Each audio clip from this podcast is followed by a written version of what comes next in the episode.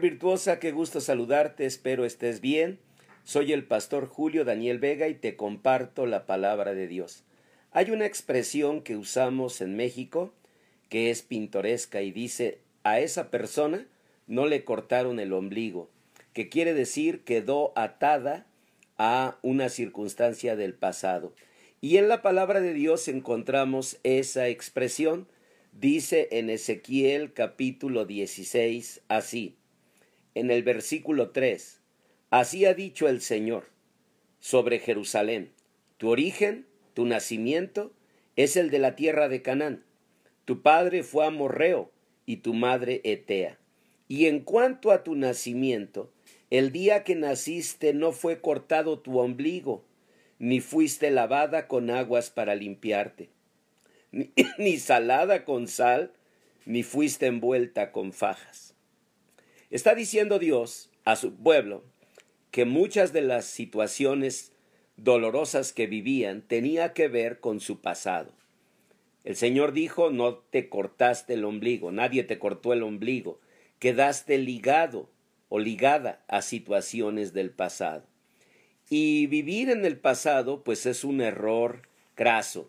Nosotros debemos aprender a romper con el pasado, como la palabra de Dios dice, no os acordéis de las cosas pasadas, ni traigáis a memoria las cosas antiguas.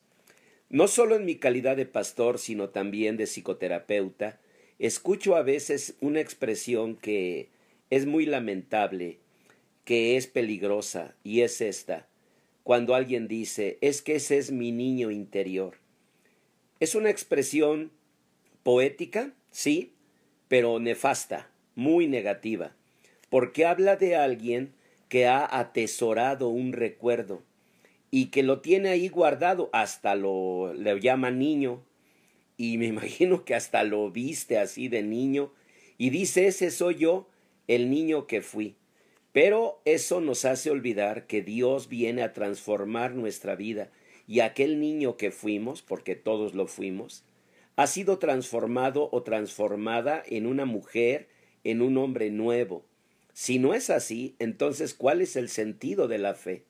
El niño interior no es más que el amar un recuerdo que muchas veces es doloroso y conservarlo allí y llegar hasta a darle un nombre, una característica como si fuera algo valioso.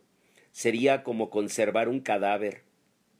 Y no debemos hacer eso, debemos romper con ese pasado. Ese pasado ya no somos nosotros.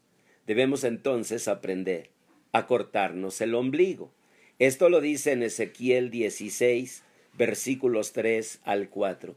Si no cortamos ese ombligo, si no cortamos ese cordón umbilical de nuestro pasado, vamos a perder el presente y vamos a perder el futuro. Tarde o temprano debemos aprender a dejar de ser hijos de nuestro pasado para llegar a ser padres de nuestro porvenir. No te acuerdes de las cosas pasadas, ni traigas a memoria las cosas antiguas. Dios hace cosas nuevas. Mujer virtuosa, rompe con ese pasado y no atesores una niña o un niño que ya no eres tú. Tú eres una persona nueva en Cristo, de modo que si alguno está en Cristo, nueva criatura es. Que el Señor te bendiga mucho, mujer virtuosa.